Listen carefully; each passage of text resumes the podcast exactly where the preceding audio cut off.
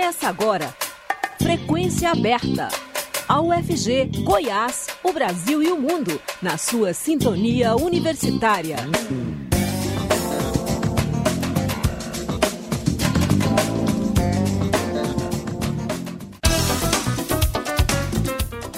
Olá, boa tarde. Pontualmente às 5 horas da tarde começa agora o Frequência Aberta. Eu sou Rodrigo de Oliveira, sigo com vocês até às 5 e meia da tarde com as principais notícias de Goiás, do Brasil e do mundo.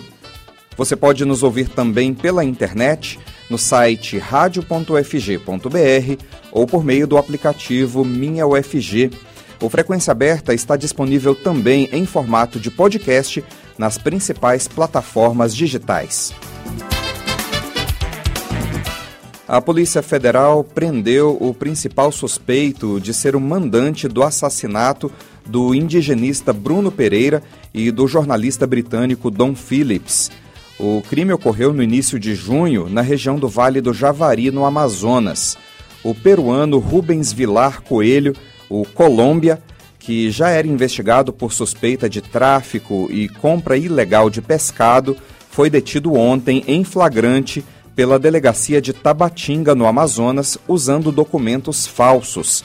Em coletiva de imprensa hoje cedo, o delegado Eduardo Fontes, da Polícia Federal do Amazonas, afirmou que Colômbia nega participação no duplo homicídio.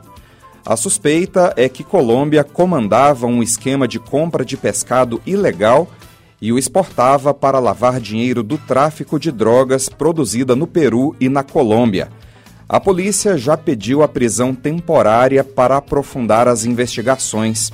Hoje vence o prazo das prisões de Amarildo da Costa de Oliveira, o Pelado, Ozenei da Costa de Oliveira, o dos Santos, e Jefferson da Silva Lima, o Pelado da Dinha, outros suspeitos de participação no crime. Segundo a Polícia Federal, a Justiça vai decidir a qualquer momento sobre o pedido de prisão preventiva do trio. A Presidência da República solicitou oficialmente ao Ministério da Educação que recebesse um dos pastores ligados ao presidente Jair Bolsonaro do PL, suspeito de atuar em um esquema de corrupção na pasta durante o mandato de Milton Ribeiro. Além disso, o Planalto ainda cobrou um retorno do MEC sobre as providências adotadas no caso. O pedido de reunião ao MEC e a cobrança do Planalto sobre os encaminhamentos estão em um e-mail divulgado hoje pelo jornal Folha de São Paulo. A mensagem de janeiro de 2021 partiu do gabinete do então ministro da Casa Civil, general Walter Braga Neto, cotado para vice na chapa reeleição de Bolsonaro. Em 7 de janeiro do ano passado, o gabinete de Braga Neto encaminhou ao MEC por e-mail uma solicitação de audiência em nome do pastor Arilton Moura, para que a pasta avaliasse a pertinência em atender. O texto ainda cobra retorno sobre as providências adotadas por esse ministério. As mensagens reforçam as suspeitas de respaldo do Planalto para a atuação dos pastores, peças centrais no balcão de negócios do MEC. Em áudio revelado pela Folha em março, o agora ex-ministro da Educação Milton Ribeiro disse que priorizava pedidos dos pastores sob orientação de Bolsonaro. Os pastores Arilton Moura e Gilmar Santos negociavam, desde o início de 2021, a liberação de recursos federais da educação com prefeitos, mesmo sem cargo no governo. Ambos foram presos no dia 22 de junho, assim como Milton Ribeiro, um ex-assessor do MEC, e o genro de Arilton, mas todos acabaram soltos no dia seguinte. A Polícia Federal apura o escândalo e, na Justiça, o caso foi submetido para o STF, Supremo Tribunal Federal, após indícios de que Bolsonaro haveria interferido nas investigações e avisado seu ex-ministro da possibilidade de uma operação de busca e apreensão na casa dele. Pesquisadores de Yale, uma das mais importantes universidades dos Estados Unidos, divulgaram análise de um caso crônico de Covid, no qual o paciente está infectado há mais de um ano e continua testando positivo. O estudo ainda não foi revisado por pares, mas já está disponível para consulta em versão prévia. O paciente estudado que tem câncer é um exemplo de infecção crônica do novo coronavírus e, dentro de seu sistema, coexistem pelo menos três variantes do vírus causador da Covid. De acordo com os especialistas, casos crônicos como esse aceleram as mutações e dão oportunidade para o surgimento de variantes. No sistema do paciente, os pesquisadores encontraram variantes já extintas anteriormente e uma taxa evolucionária duplamente mais alta que a global, ou seja, o vírus dentro do infectado crônico está mutando duas vezes mais rápido. Utilizando indexes moleculares para sequenciamento do vírus, os cientistas conseguiram identificar a dinâmica temporal das mutações. Esse achado pode auxiliar na supressão de futuras evoluções do vírus. No texto do artigo científico que anuncia a descoberta, os cientistas explicam que acreditam que essas infecções crônicas podem apresentar um problema, já que os vírus continuam infecciosos, mas o paciente não tem sintomas, possibilitando o espalhamento de mais variantes.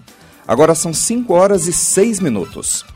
Acompanhe o Frequência Aberta também pela internet www.radio.fg.br.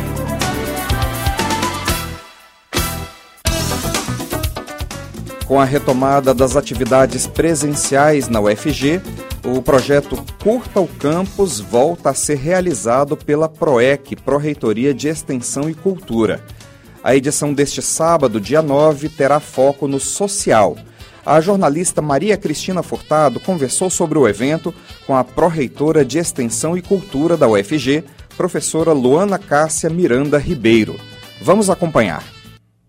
Pró-Reitoria de Extensão e Cultura da UFG, a PROEC, realiza no próximo sábado, dia 9 de julho, o evento Curto Campus, edição social.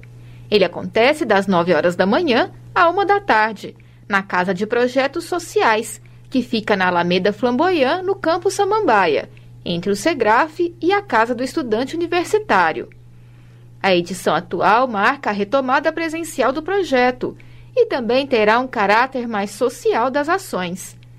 E para sabermos mais sobre o evento, eu converso com a pró-reitora de Extensão e Cultura da UFG, professora Luana Cássia Miranda Ribeiro. Olá, professora, é um prazer falar com a senhora novamente aqui na Rádio Universitária. Olá, sou professora Luana, pró-reitora de Extensão e Cultura da Universidade Federal de Goiás e venho aqui hoje conversar um pouquinho sobre a retomada do nosso grande projeto Curta o Campus. Professora, como está a expectativa para essa edição social do Curta o Campus? Bom, Estamos com expectativa bastante alta para essa edição social do Curto Campus. Preparamos uma programação voltada para os aspectos sociais e, além de tudo, é o nosso momento de retomada, né? Retomada dos projetos, ainda mais esse que tem o aspecto de abrir a nossa universidade para o público interno e também para o público externo, né? A gente sabe que a universidade é muito grande e é importante ter esses espaços para as pessoas conhecerem o que, que é a nossa universidade, né? Como curtir o campus. Então, no dia 9 do 7, a gente vai estar lá na Casa de Projetos Sociais a partir das 9 horas da manhã para retomar esse projeto com uma grande expectativa de muito público e de muitas atividades. Quais as atividades devem ser contempladas no evento? Bom, fizemos uma programação bastante vasta. Né? Temos atividades de todas as naturezas. Temos feiras, temos programações culturais, temos os nossos grandes projetos de extensão que vão mostrar né, para o público o que fazem. Então, é uma grande programação que envolve a ciência, a cultura. Vamos ter programações artísticas, né, as pessoas nos ajudando no sentido da diversão, da cultura nesse momento. Então, vai ser bastante interessante. Temos diversas programações e ainda estamos sendo acionados pela nossa comunidade para mostrar um pouquinho do que a gente faz nesse projeto. Por que a escolha do caráter social para esta edição do Curto Campus? Fizemos a escolha do caráter social para essa edição, entendendo todo esse momento de retomada, né? Voltamos para a presencialidade e nós, enquanto Pró-Reitoria de Extensão e Cultura, temos diversos projetos voltados para esse aspecto social, né? De preocupação com as pessoas, de reinserção.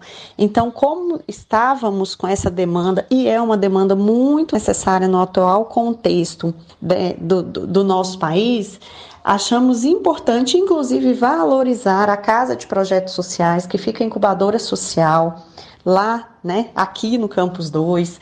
É, então, aproveitar esse espaço para também demonstrar esses projetos para a universidade e isso advém da demanda mesmo da sociedade na atual, no atual momento em que estamos vivendo. Quais os principais objetivos dessa ação promovida pela PROEC? Bom, em relação aos objetivos do Curto Campus, ele tem essa questão da integração né, da universidade, de abrir os seus espaços para a comunidade interna e externa. Além disso, né, mostrar os nossos projetos. Então, a ideia, de uma forma geral, é promover esse ambiente de integração, demonstrando os nossos projetos é, de extensão, artísticos, os ambientes de cultura e ciência aqui da nossa universidade. É o momento para a gente curtir mesmo o que nós fazemos aqui em todas as suas esferas, em todas as suas dimensões. Professora, com a diminuição das restrições da pandemia e também com a nova gestão, qual a expectativa de realização de atividades culturais e de extensão presenciais? Bom, em relação à, à diminuição das restrições da pandemia, e também é, com as diretrizes né, epidemiológicas e também da nova gestão da universidade, nós estamos retomando os grandes projetos de extensão e cultura que nós temos. Ah, então, o, os projetos que ficaram a gente não pode considerar que nada ficou totalmente parado, né? Tivemos diversas ações, é, nos ressignificamos, os projetos que tínhamos, né, apresentações artísticas, eles foram para o ambiente remoto, mas agora a gente está fazendo essa retomada de forma gradual, de forma segura, mas que, mas que consigamos atingir o grande objetivo, né? Porque a importância da universidade ela não é apenas só relacionada ao ensino, ela tem um aspecto muito importante dessa sociabilidade, dessa troca. E além de tudo, no ambiente de maior diversidade possível. Então, a retomada desses projetos constituem né, essa oportunidade dos alunos conhecerem, dos professores, de todos os servidores, da comunidade externa conhecer o que a universidade faz, já que ela teve agora, né, demonstrou a importância de seu papel no contexto da sociedade de uma forma geral. Professora Luana, muito obrigada pela entrevista e até a próxima. Agradeço muito o convite aqui na Rádio Universitária. É, queria dizer que a PROEX está inteiramente à disposição e que todo mundo vá lá no dia 9 de julho curtir o campus na Casa de Projetos Sociais das 9 às 13 horas. Muito obrigada. Eu conversei com a professora Luana Cássia Miranda Ribeiro, pró-reitora de Extensão e Cultura da UFG. Ela falou sobre o evento Curto Campus, edição social, que acontece no próximo sábado, dia 9 de julho, na Casa de Projetos Sociais, no campus Samambaia da UFG, a partir das 9 horas da manhã.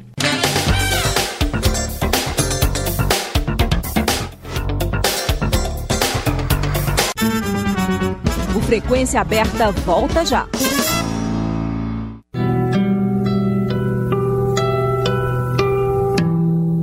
Encontre, conheça e aprecie os grandes nomes da música dos povos latinos. Música Latina. O mundo da música dos povos latinos. Toda sexta, oito da noite. Mais um programa com a marca de qualidade da Rádio Universitária. A emissora da diversidade cultural e da qualidade musical.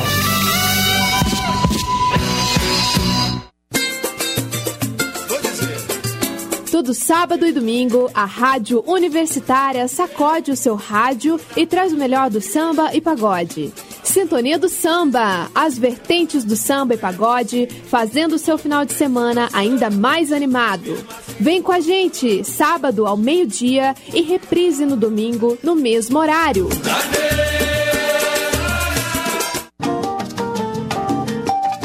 Universitária Goiânia. Música, informação e diversidade cultural. Uma emissora da UFG. Estamos apresentando Frequência Aberta.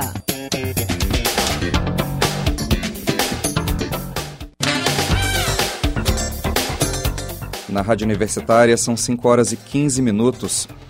O espetáculo cômico erótico Boys do Rosa Grená reestreia neste sábado, dia 9, no Ponto de Cultura Cidade Livre.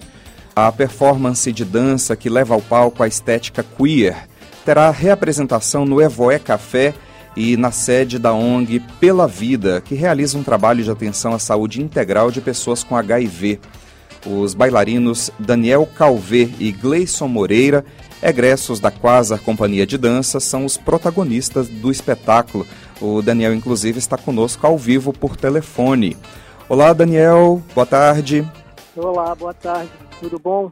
Tudo bem, muito obrigado por falar aos ouvintes aqui da Rádio Universitária da UFG. Obrigado a vocês pelo espaço e pela divulgação. Daniel, como foi que surgiu essa ideia de levar ao palco um espetáculo de dança que expressasse a diversidade das manifestações de sexualidade? Então, foi uma coisa muito natural do meu encontro com o Gleison e também com outra artista, Flora Maria, que não está mais no projeto. A gente tinha muito esse diálogo naturalmente de falar sobre essas questões e de lidar com a sexualidade com muita leveza e brincadeira. E como somos artistas, resolvemos transformar isso em, em trabalho. E de que forma os movimentos dos bailarinos expressam aí no palco essa diversidade? Como, foi, como é que foi essa pesquisa de vocês? É, a gente acaba tocando em questões de gênero, né, que ficam muito fluidas durante o espetáculo, né? A gente hora se reconhece no masculino, hora no feminino, hora a gente borra um pouco esses limites e, e a gente constrói danças que demonstrem isso, né? Daniel, o espetáculo é erótico, mas também é cômico, né? Algum desses aspectos se sobressai no palco? Sim, né? A gente foi buscar referência no teatro de revista, né?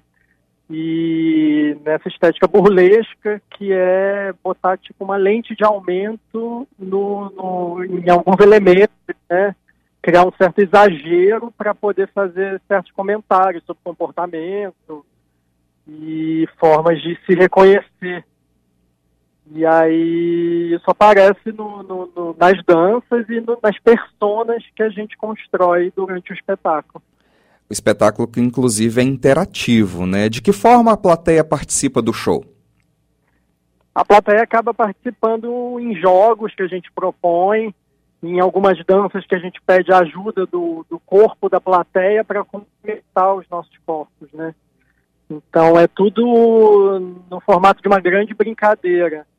O espetáculo também tem um caráter de uma festa, né? Ele acontece como se fosse uma grande festa e até no Evoé, que vai ser no dia 22 de julho, ele realmente ganha o caráter de uma festa, porque o espaço é aberto e tem o bar funcionando, então é uma grande festa com performances durante a noite. Agora, inevitável a gente falar sobre isso, nós estamos em 2022 e a pauta da diversidade sexual ainda é polêmica e é bastante necessária, né? Qual a principal colaboração de Boys do Rosa Grená para esse debate? Eu acho que é de ocupar os espaços que, que, que nos pertencem, né? Eu não tenho que pedir licença para ninguém para exercer a minha sexualidade, né? Não, tendo consentimento, tudo, tudo é válido e, e o espetáculo acaba falando, falando disso. A gente pode trazer leveza para esse tema também, né? Sempre acaba sendo abordado histórias de, de traumas e tristezas da comunidade, né, LGBTQIA+, e a gente tenta suavizar, transformar isso em uma celebração. Nós conversamos com o bailarino Daniel Calvé, que encena com Gleison Moreira o espetáculo Boys do Rosa Grená neste sábado às 8 da noite no Teatro de Bolso do Ponto de Cultura Cidade Livre, que fica em Aparecida de Goiânia. Daniel, muito obrigado e sucesso para vocês aí na reestreia de Boys do Rosa Grená. Obrigado, boa tarde. Boa tarde, 5 horas 20 minutos. O ex-primeiro-ministro do Japão, Shinzo Abe, morreu hoje aos 67 anos, depois de ter sido baleado durante um evento de campanha na região de Nara. O ataque contra Abe ocorreu durante um comício para as eleições do Senado, marcadas para o próximo domingo, apesar das rígidas leis no país contra a posse de armas. O hospital para onde Abe foi levado informou que o ex-premier morreu cerca de cinco horas após ser baleado. Um médico disse que ele sangrou até a morte, devido a dois ferimentos profundos, um deles do lado direito do pescoço. O ex-premier não tinha sinais vitais quando deu entrada no hospital. Shinzo Abe foi o primeiro-ministro mais longínquo do Japão e tinha 67 anos de idade o suspeito Tetsuya Yamagami foi detido no local com uma arma caseira. Líderes mundiais foram às redes sociais ou emitiram comunicados oficiais a respeito do assassinato de Shinzo Abe, entre eles Emmanuel Macron, Volodymyr Zelensky e Boris Johnson. E a inflação de junho sobe 0,67% a alta de preços chega a 5,49% no ano. Mais informações na reportagem de Cristiane Ribeiro.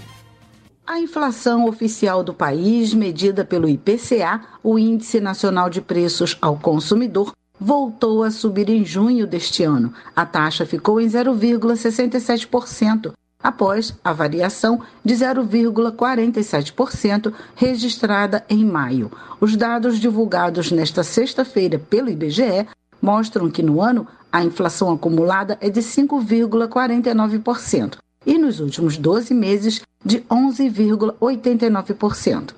O gerente da pesquisa, Pedro Kislanov, explicou que todos os nove grupos de despesas pesquisados registraram inflação em junho, com destaque para vestuário.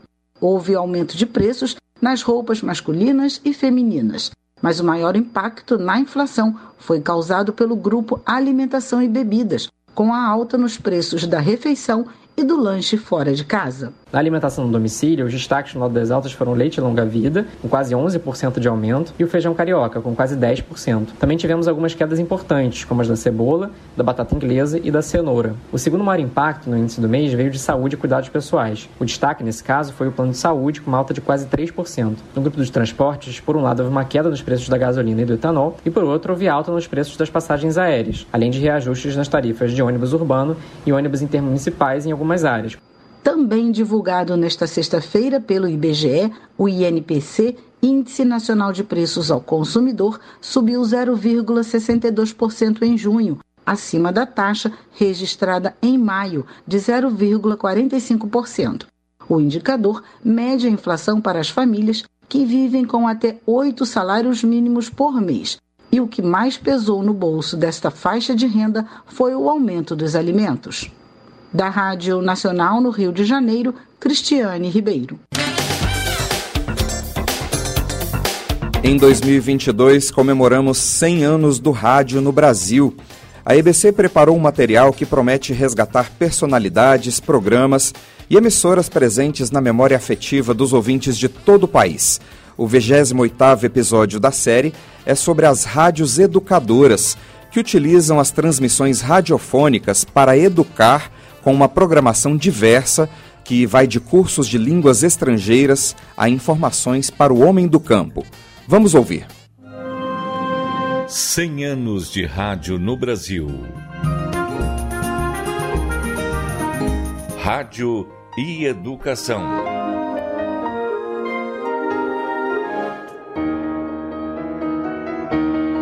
A tecnologia de transmissão de som à distância para educar foi a primeira grande missão do rádio no Brasil. As primeiras emissoras fundadas na década de 1920 traziam já em seus nomes essa certeza. Eram rádios educadoras. Na década de 1930, o veículo ganha novo fôlego e dimensões com a ampliação da potência de transmissão e sua popularização. Marlene Blois, doutora em comunicação social, especialista em rádio e TV educativos. Em 33, a gente vai ter a Rádio Escola Municipal do Distrito Federal, é, sugerida por Roquete Pinto. Quem leva à frente essa ideia é o educador Anísio Teixeira. Com a penetração no interior, é, surgem emissoras que levam cursos voltados para o homem do campo. Em 1937, é criado o Serviço de Radiodifusão Educativa. Cursos diversos de línguas estrangeiras a informações para o homem do campo, ao lado de emissoras dedicadas a irradiar para escolas, foram alguns dos projetos dos anos 1930. Em 1940, a líder de audiência Rádio Nacional também atuou pela educação formal. A Universidade no Ar foi uma proposta super interessante lançada em 41 pela Rádio Nacional do Rio de Janeiro, que era a maior emissora do momento, e com a proposta específica de focar eh, nos professores do ensino secundário, com um, um número imenso de alunos no primeiro ano, chegando a quase 5 mil radioalunos. A partir da década de 1950, a produção e distribuição de material em áudio passa a ser adotada em projetos como o Sirena, Sistema Radioeducativo Nacional. Em 1957, a gente vai ter como grande proposta os cursos básicos do Sistema de Radioeducativo Nacional, patrocinados pelo MEC, com a proposta de erradicar o analfabetismo. Em 1961, já eram 47 emissoras transmitindo os cursos. Ele foi extinto em 63 e passou a ser incorporado à Rádio Educadora de Brasília. No final dos anos 1960, surge o mais grandioso projeto de educação via rádio que o Brasil conheceu, o Projeto Minerva.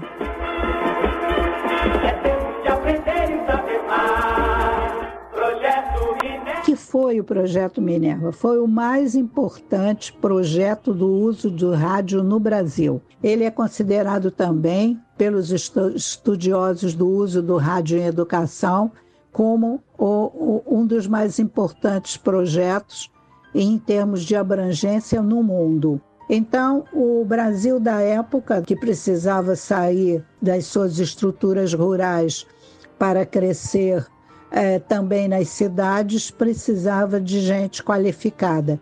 E para ter, ter profissionais qualificados era preciso ter uma base de educação. Nós tínhamos, então, uma transmissão obrigatória com 30 minutos diários e 1 hora e 15 minutos aos sábados e domingos.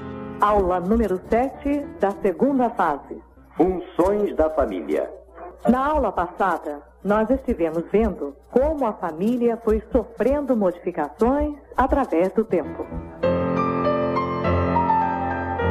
A partir dos anos 1970, outras tecnologias, a TV, os satélites, a internet, vieram auxiliar e aperfeiçoar as possibilidades de educação à distância. A nova configuração afastou das transmissões radiofônicas a proposta de cursos e projetos mais propriamente didáticos. Mas a produção de programas em áudio, com a finalidade de educar, seguiu dando mostras de propósito e eficácia. Caso do projeto Rádio Escola. Tirando versos da imaginação, a cantoria de viola nordestina na educação. É noite estrelada numa praça em Olinda, Pernambuco. Num bar, duas cadeiras são colocadas ao pé da parede numa espécie de palco improvisado. Há muita expectativa entre os presentes. Correu a notícia de que ali irão se apresentar duplas de cantadores de viola. Longe de ser uma história do passado, Educar pelo rádio é propósito expresso na legislação que define sua finalidade. O rádio educativo tem muito o que contar, mas também muito o que ainda produzir. O rádio ainda não teve a sua plena utilização em educação. Nós ainda precisamos estudar muito e buscar novas formas de utilizá-lo e colocá-lo para o bem da educação num país que tanto precisa dela. 2022 100 anos de rádio no Brasil. Uma produção Rádio MEC.